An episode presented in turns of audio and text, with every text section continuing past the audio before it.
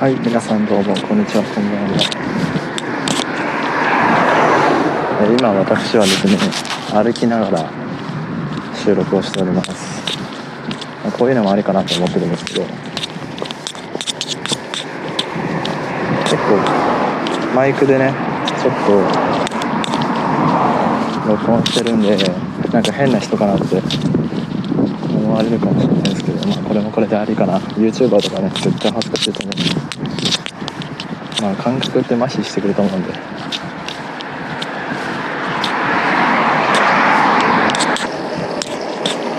えーそれでね今回の話は、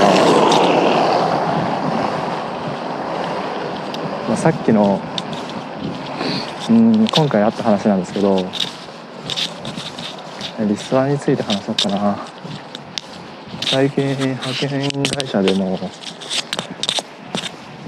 ロボットを導入することになってで今働いてる場所が倉庫なんですよ。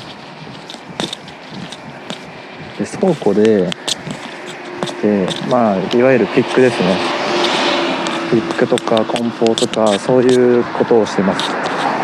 そのピックでロボットが今採用されてまあ稼働中ですと。で4月の頭から、まあ、派遣の人を、まあ、切っていくと、まあ、いわゆるリストラですね。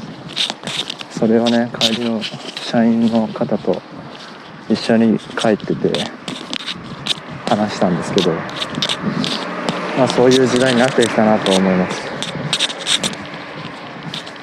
でねまあその派遣でもその倉庫内でもリストラが起きてきたってことは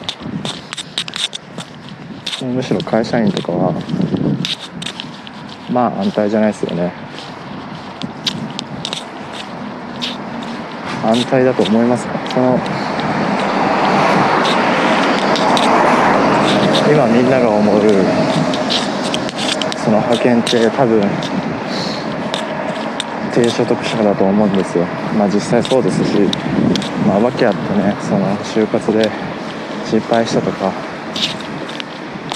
会社勤めできないとかいるわけで。でもそういうとこでさえもロボットですよ。ロボット。その生産性上げるためにやるわけですよ。そこでねあの使えるか使えないかまた人として信用があるかどうか、えーこの人と一緒に働きたいって思える人が派遣であのリストラされなくて済むと私は思ってます。まあ自分はどうなんだって思うと、まあこれ分かんないですよね。本当に。今一つの仕事をポジションがあるんですけどその仕事に対して俺ができる限りあの頑張ってやってるんですけど、まあ、その頑張りがねまあその社員の人にどう伝わってるかどうか。まあ他人の評価なんですね。レストラっていうのは、えーだからこそあの今の収入がね途切れたとしてもリストラされたとしても次の仕事といいますかやっていける能力、えー人脈そして人柄ですね。それが大事だと思ってます。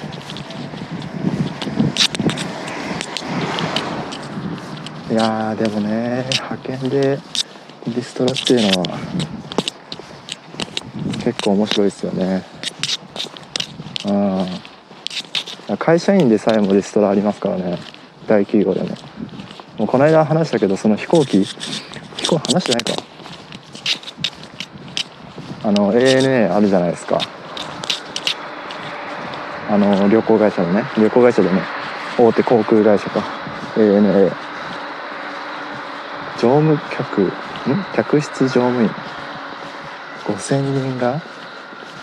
確か休業かな？やっぱ今コロナの影響で観光客来ないですしむしろ外出とか禁止ですし入国禁止だからまあそれは本数減るよねって。まあ5000人ですよ、まあ、その収入一気にね途切れただけでも結構大変だと思うんですよね。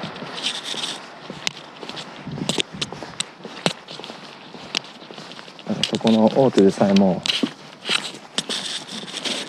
まあ、この先どうなるかわからないっていうのを危機感を持たなきゃいけないなと、えー今日歩きながら放送して振り返って思いましたね。自分ももし自分がねそうリストラされたりとかそういう対象になったなった場合っていうか、まあ、ならならないように考えてできますかなと思います